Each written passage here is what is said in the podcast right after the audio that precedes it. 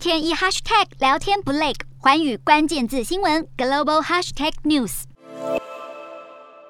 仔细清点品相，还要一一对照明细，收入不涨，万物皆涨，让各种折价券还优惠在加拿大各大消费名车论坛上成为显学，一分一毫都得锱铢必较。因为今年以来食品通膨让消费者荷包实在太有感，专家警告，随着供应持续短缺，乌俄战争不见尽头，联储会进入升息循环，都让物价涨势难以降温。福斯新闻报道，从鸡蛋、奶油、培根、汉堡肉到牛奶价格，四月份还是有两位数的涨幅，甚至已经开始影响消费习惯。和女儿一起下厨，乐趣无穷。因为上馆子太贵了，不少人干脆自己煮。然而，有看法指出，对于中低收入的家庭来说，当生鲜蔬果贵到下不了手，便宜而口味单一的食物又吃腻了，很可能因为味觉疲劳，进而选购高热量食物。随着美国超市百货业者开始纷纷把部分的成本转嫁到消费者身上，专家预测，相对简单又便宜就能满足味蕾的食物销量将会激增，包括冰冰凉凉的冰淇淋，还有浓郁重口味的肉卷等等。然而，这样的享乐型饮食增加，却可能付出健康康等代价，一旦走向经济衰退，恐怕进一步让越来越多的民众饮食方式产生巨大变化。